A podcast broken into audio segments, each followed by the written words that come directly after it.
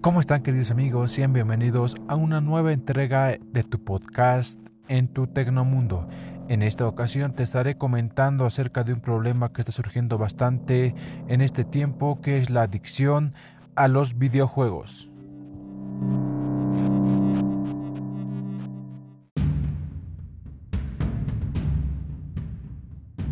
Empecemos hablando acerca de este tema muy importante y preocupante a la vez. Los videojuegos son cada vez más populares entre la población joven, pero también entre los adultos. Desde que empezaron a popularizarse entre la población a principios de la década de los 70, los videojuegos han evolucionado hasta convertirse en productos culturales al alcance de todos. El crecimiento exponencial de los videojuegos han provocado también que una parte de los jugadores, en su mayoría hombres, hagan uso descontrolado que puede acabar en una adicción. Tan solo en 2019, la Organización Mundial de la Salud publicó un informe en el que se catalogaba el abuso de los videojuegos como un trastorno. Expertos en salud mental y organizaciones en defensa de los derechos de menores reclamaban estas distintas a la OMS desde hace años. Por su parte, la industria del videojuego vio precipitada esta decisión. Y es que el porcentaje de personas que se ven afectadas por el uso descontrolado de los videojuegos online se sitúa en el 1% y el 10% en los países occidentales, según Vladimir Posniak, experto de la OMS en consumo de sustancias y conductas adictivas.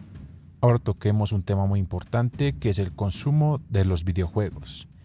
Un ejemplo, tan solo en España los gamers dedican una medida de 6,7 horas por semana a los videojuegos, según los datos publicados por la Asociación Española de Videojuegos AEBI en su informe anual en 2019.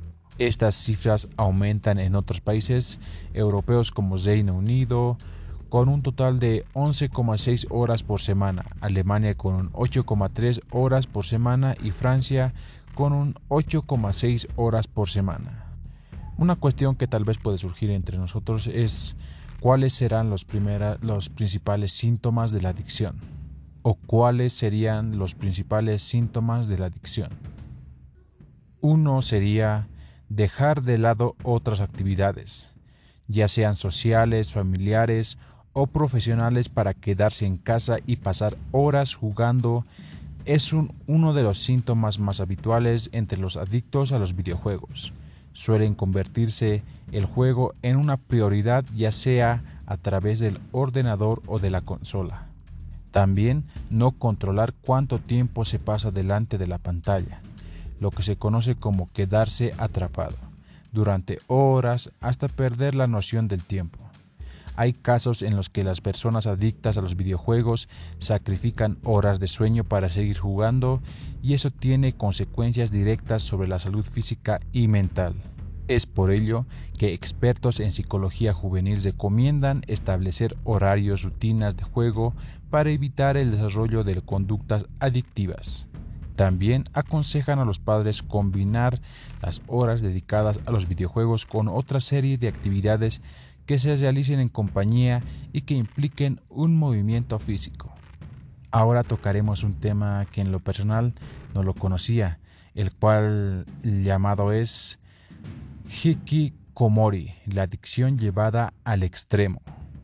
La palabra hikikomori deriva del verbo hiki, que podría traducirse como retirarse o atrincherarse, y de komuru, que significa entrar este fenómeno se originó en Japón en los años 90, pero en la actualidad también se da en países asiáticos como Corea del Sur y también europeos como España.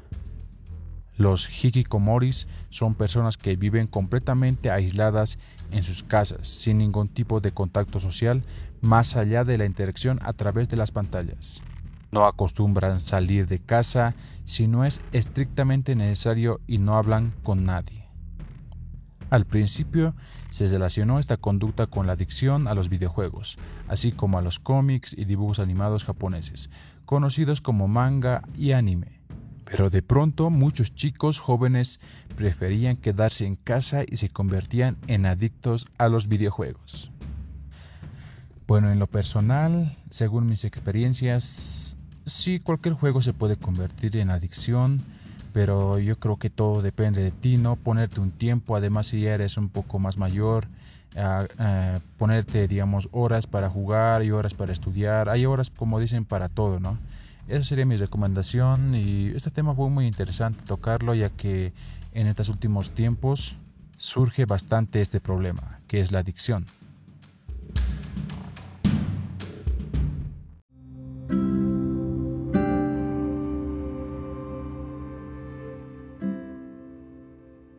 Eso fue todo queridos amigos, en esta ocasión te compartí una pequeña información acerca de este problema que se va agravando cada día más y más. Espero que te haya sido de ayuda. Conmigo nos encontramos hasta una próxima oportunidad en tu entrega del podcast Tu Tecnomundo.